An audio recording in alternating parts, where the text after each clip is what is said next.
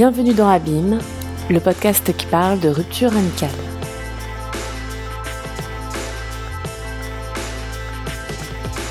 Épisode 2 Émilien.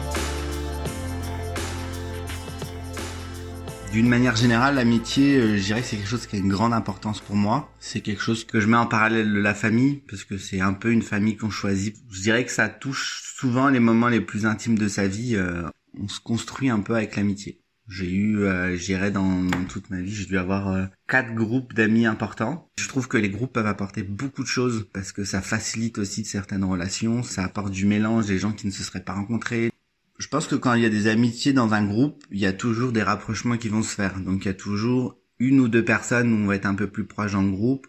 Souvent, ça peut donner lieu à une amitié qui va sortir un peu de ce groupe, ou je dirais qu'il va souvent survivre au groupe. Je dirais même peut-être que c'est ça qui fait que les groupes se détruisent, c'est que finalement chacun, à un moment, se rapproche plus ou moins selon ce qu'il vit euh, d'une ou des personnes du groupe.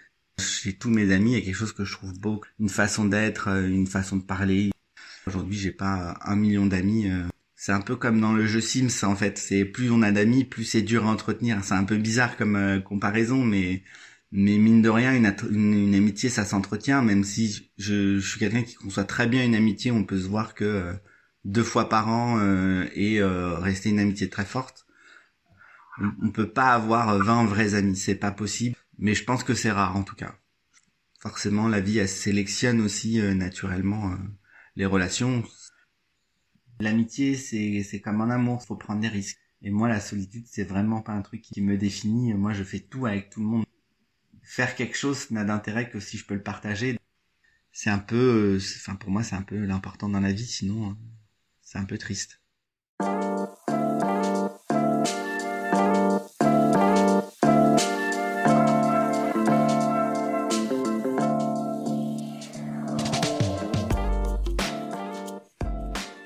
j'avais euh, ouais, j'avais entre 22 23 ans. C'est un peu l'époque où, j'ai commencé à travailler, où j'ai un peu sorti de, de de, mon adolescence où j'ai commencé à vivre un peu ma vie, à être un peu moi-même et et du coup à découvrir aussi mon homosexualité.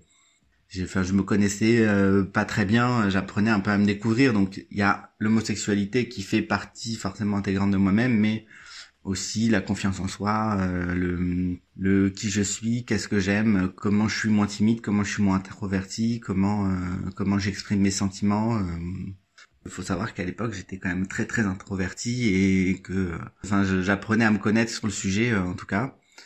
Et du coup c'est une période où je faisais où j'étais sur des sites de rencontres euh, gays et je rencontre une personne avec qui je discute voilà, je sais très bien que ça, ça sera qu'une relation amicale. Et il m'invite à une soirée chez lui. Euh, donc il habitait la même ville que moi, euh, plutôt rare le cas quand on habite en banlieue parisienne à l'époque.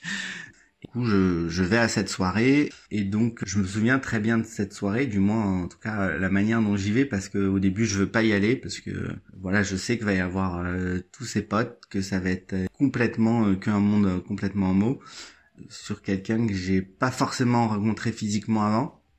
Et euh, il m'invite un peu comme ça à la dernière minute et euh, moi je sors du boulot. Je suis en tenue de travail. Euh, j'y vais quand même, je ne sais pas pourquoi, un élan de courage. Je vais à cette soirée, donc j'arrive en sachant que je ne connaissais absolument personne dans cette soirée. Dans cette soirée, je suis resté à ma place, j'ai pas trop parlé, j'ai beaucoup observé. c'est une soirée qui se passe plutôt bien. Et dans cette soirée, effectivement, il y a cette fameuse personne qui va devenir une personne importante la, la, la soirée se, enfin voilà, se déroule euh, normalement comme une soirée entre amis, enfin rien d'exceptionnel. Euh, des ados autour d'une table en train de boire euh, un peu d'alcool, manger un petit peu, enfin une soirée tout à fait normale. Voilà, j'ai quelqu'un d'introverti, quelqu'un qui restait, qui était beaucoup dans l'observation, donc effectivement j'ai beaucoup écouté, j'ai beaucoup regardé. Il y avait un, un, dans cette soirée un des couples où il y avait un des garçons qui, qui m'a beaucoup intrigué. Comprendre pourquoi, je sais je saurais pas vraiment le dire. Sincèrement, je sais pas beaucoup le dire. Euh, je dirais que c'était plutôt quelqu'un qui était à l'aise, qui était euh, très sûr de lui, euh, en tout cas à l'époque et dans cette situation, euh, puisqu'il se connaissait bien. Je sais pas pourquoi cette personne, pour moi, est un peu sortie du lot dans mes observations. Je pense que je lui ai quasiment pas parlé de la soirée. Je pense que je n'ai pas parlé à grand monde. C'est vraiment mon premier souvenir de lui. Et donc cette personne est devenue mon meilleur ami. Cette soirée était le début du commencement de mon intégration dans, dans, dans un groupe d'amis qui a duré quand même, je dirais à peu près 3-4 ans quand même. Alors j'ai, ça s'est fait quand même tout en douceur, tout ça. J'ai rencontré euh, après plusieurs fois ce groupe d'amis euh, et je pense que j'ai mis un peu de temps à lui parler effectivement. Petit à petit, on a, j'ai discuté, j'ai appris à le connaître et il en est né une certaine complicité euh, avec cette personne qui a été, je pense, assez forte, assez fusionnelle c'était quelqu'un qui, vivait euh, très bien son homosexualité, qui était euh, complètement euh, à l'aise avec le sujet. et effectivement, au bout d'un moment, bah, c'était des échanges de textos tous les jours. on se voyait pas tous les jours parce qu'on avait tous un travail, mais je pense qu'on se voyait, en tout cas dans mon souvenir, plusieurs fois par semaine. Je pense que j'ai jamais fait autant de kilomètres de ma vie pour aller voir mes amis. Ils habitaient dans le 93, donc euh, j'ai fait beaucoup de routes, habitant moi-même dans le 78. Donc voilà, c'était soirée sur soirée, euh, des bars, des restos, des soirées chez l'un, l'anniversaire de l'autre. C'était un groupe qui devait euh, avoir en moyenne 10 personnes, donc voire plus. Donc vous imaginez que des anniversaires devaient y en avoir beaucoup. Et forcément, bah, tout était prétexte prétexte à faire une soirée et à se voir. C'est c'est plutôt un monde où j'ai je me suis laissé porter où, ça a été un moment un moment particulier, une espèce d'énorme parenthèse dans ma vie où euh, j'ai créé cette relation où je pouvais euh, parler euh, de mes relations amoureuses, sexuelles, au-delà des, des bonheurs parce que il y en a eu beaucoup en ce moment-là. C'est aussi tous mes malheurs que j'ai pu partager avec lui quand j'étais triste, c'est lui que j'appelais. Euh, quand j'avais envie de pleurer, c'était euh, dans ses bras que je pleurais. Euh, je lui racontais tout, mes déboires amoureux, mes, mes joies amoureuses. où effectivement, j'allais j'allais chez lui, je dormais chez lui parce que on passait la soirée ensemble et qu'il habitait loin. Et que voir ou conduire, il faut choisir. parce qu'on buvait quand même. C'est une période de ma vie où je pense j'ai beaucoup bu. J'avais rencontré, euh, pareil, toujours sur un site de rencontre, euh, l'homme avec qui je vis aujourd'hui. Et euh, en fait, on avait une journée au parc Astérix qu'on avait prévu avec du coup ce groupe d'amis. je lui avais demandé si ça le dérangeait que j'invite ce garçon à notre journée au parc Astérix parce que voilà, c'est lui qui l'avait organisé, c'était normal de demander si ça le dérangeait. C'était quand même un peu particulier, c'était une personne que j'avais jamais vue, que j'avais jamais rencontrée. Et du coup, voilà, je lui ai demandé, il m'a dit oui, oui, vas-y, y a pas de souci coup, on a passé toute cette journée au parc Astérix ensemble et c'est vrai qu'il a pas arrêté de me pousser euh, pendant tout le parc Astérix en me disant euh, fais ci, fais ça, vas-y. Euh. C'était quand même plutôt pour moi un univers rassurant de l'avoir. Et donc à la fin de la journée, bah, le parc Astérix ferme, donc il faut bien partir à un moment du parc Astérix. Lui devait raccompagner une personne et il me donne les clés de chez lui parce qu'on devait manger chez lui après. Et du coup, il m'a dit bah tiens, je te donne les clés comme ça, vous pouvez y aller et vous nous attendez là-bas. Et du coup, c'était en arrivant chez lui euh, que je me suis retrouvé seul euh, avec euh, ce garçon. C'est, c'est à ce moment-là, avant l'arrivée de tout le monde, qu'on a pu échanger notre premier notre premier baiser. Aujourd'hui, on va dire 13 ans après, on est encore ensemble, donc c'est quand même un moment important. Et après, voilà, il a suivi les premières années de, de notre couple. C'est vrai que lui n'était pas persuadé que cette personne était la bonne personne dans ma vie.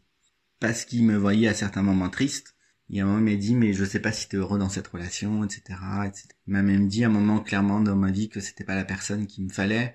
Insidieusement, ça, ça met, tu te retrouves un peu le cul entre deux chaises, entre une personne que t'aimes et une personne qui, qui est ton meilleur ami et que t'aimes aussi d'une autre façon. Du coup, il a aussi rencontré d'autres personnes dans sa vie. Une, une personne, une fille qu'il a rencontrée euh, que je pense que je n'ai pas aimé depuis la, la, première fois où je l'ai vue. Et du coup, cette personne, en fait, euh, je pense c'était était vraiment pas saine, a pris de plus en plus de place dans sa vie. Forcément, plus elle prenait de place dans sa vie, moins j'en prenais.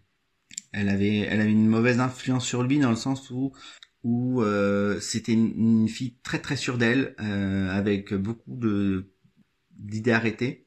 Il allait pas très bien à cette époque-là, en tout cas amoureusement, euh, tout ça. Il avait vécu des, histoires parce que c'était pas les bons mecs en fait, hein, c'était pas les bonnes personnes pour lui. Et du coup, c'est des personnes qui lui ont fait du mal ou il a fini par euh, par faire euh, une, une, tentative de suicide. Et voilà c'est une personne qui en parlait euh, en disant une TS mais moi j'en ai déjà fait etc Déjà, le fait d'appeler ça TS, TS en permanence, je trouve que c'est un peu banaliser les choses, puisque TS, c'est un, peu un médical, en fait. On ne dit pas euh, une tentative de suicide, c'est une tentative de suicide, c'est pas une TS. Il y a une, sorte de banalisation de cette chose qui, qui, à mon sens, montrait un peu tout le mal qu'elle pouvait lui faire. Mais j'avais personnellement l'intime conviction que si je me m'opposais à ces gens, je le perdrais complètement naturellement, je me suis retourné quand même plus vers ma, ma relation amoureuse que je construisais, mon couple. Et, euh, et, petit à petit, en fait, c'était le début du commencement de, de mon départ de ce groupe. début d'éloignement qui n'est pas conscient. Pour autant, on reste amis et il reste quand même une personne très proche et très importante dans ma vie.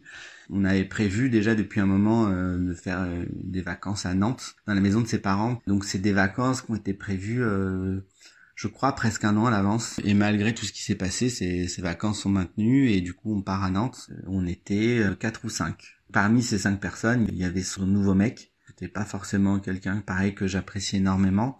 Moi, j'étais seul puisque mon copain était resté sur Paris. Et donc, les vacances se déroulent très bien au début. Voilà, on va dans les bars à Nantes, il nous fait découvrir Nantes, on visite le château euh, des Grands-Ducs. J'ai l'impression, dans mon souvenir, qu'on se retrouve à trois, euh, donc lui, moi et son mec. Et je, j'ai le souvenir, à un moment, pendant deux, trois jours, on a fait à peu près toutes les boutiques de décoration de Nantes c'est sympa pour moi une journée, mais c'est vrai qu'au bout de deux trois jours, euh, c'est pas l'image que je me fais de, vacances. Et donc oui, peut-être qu'au bout d'un moment, j'ai commencé à faire un peu la tête ou juste être indifférent ou ou peut-être que c'est un moment où déjà je me sentais euh, plus à fond dans, dans le groupe, etc.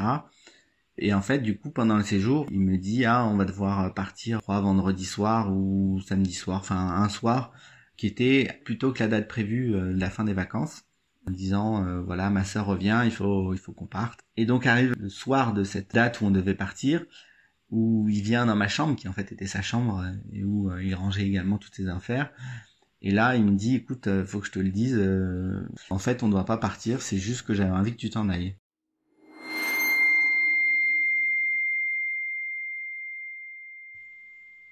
on a une explication forcément, on en échange un peu, donc là il me donne toutes les, explications. Euh. on a l'impression que tu te fais chier, ou tu t'es pas intégré au groupe, ou voilà des excuses un peu à deux francs six sous. Euh, voilà, j'ai mangé une fois dans la chambre et c'est impardonnable, ou genre de choses comme ça, ou je ne rangeais pas assez bien mes affaires, et du coup forcément je le prends pas très bien.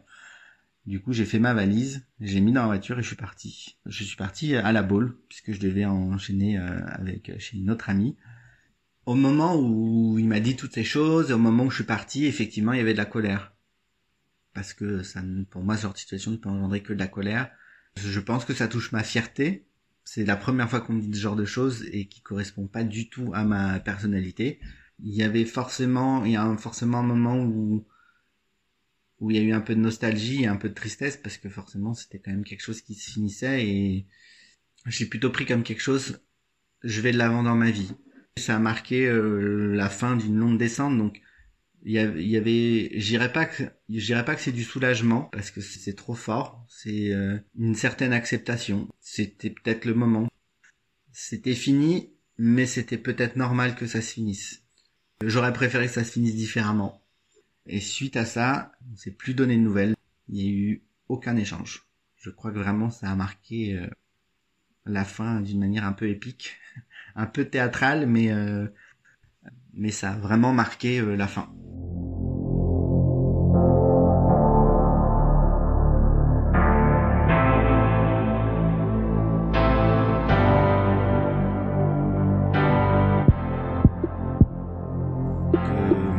Est-ce que je me suis pas assez battu peut-être? Est-ce que c'est lui qui est parti? Est-ce que c'est moi qui me suis éloigné? Aujourd'hui, je ne saurais pas le dire exactement parce que je pense que c'est un peu des deux. Et euh, peut-être que j'aurais dû être plus présent. En tout cas, j'ai toujours été présent, mais j'aurais peut-être dû plus me battre. J'ai souvent pensé à lui parce, que c'est quelqu'un qui était important dans ma vie et une période de ma vie importante. Mais euh, aujourd'hui, je rencontrais cet ami, je referais la même chose. Et peut-être que oui, ça m'a appris à dire, bah écoute, euh, moi je suis comme ça. si tu m'aimes pas comme ça, je suis désolé, mais je vais pas changer pour toi. C'était à l'époque moins évident pour moi. Voilà, je me souviens très bien hein, le nombre de fois où j'ai pleuré dans ses bras parce que ça allait pas, ou le nombre de fois où j'ai pu rire avec lui, ou parce que j'étais content. Ça, ça n'a, en tout cas c'est des souvenirs que je pourrais pas oublier, mais euh, ça reste quand même euh, des éléments très très importants dans ma vie, en tout cas dans ma construction. Et en 2013, il m'envoie un premier message en me disant qu'il avait jamais oublié notre amitié et qu'il aurait aimé renouer contact. Je n'ai pas répondu à ce message parce que j'étais passé à autre chose. Il m'a recontacté une nouvelle fois en 2014 à l'occasion de son mariage. Et euh, j'ai répondu à ce message il avait fait l'effort de me donner ses nouvelles et voilà qu'il me disait qu'il allait se marier. Je lui souhaitais tout le bonheur du monde dans son mariage, que j'étais très content qu'il rencontre quelqu'un qui le rendait heureux et comblé parce que je pense qu'il en avait besoin dans sa vie, qu'il le méritait.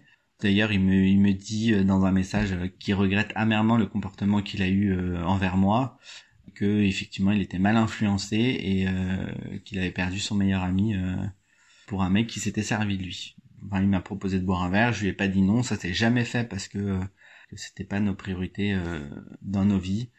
Et de mémoire, il m'a recontacté en 2017. À nouveau, on a réchangé un petit peu, mais on va dire sur des relations cordiales, de prise de nouvelles. Comment tu vas? Qu'est-ce que tu es devenu Parce que je pense qu'on a toujours il y a toujours ce côté rassurant de savoir ce que ce que sont devenus les gens. Il y a toujours un côté, euh, on a du mal à lâcher prise, quelque chose qui a été important dans notre vie et et que tant que ça fait pas de mal, euh, il n'y a pas de mal à se faire plaisir.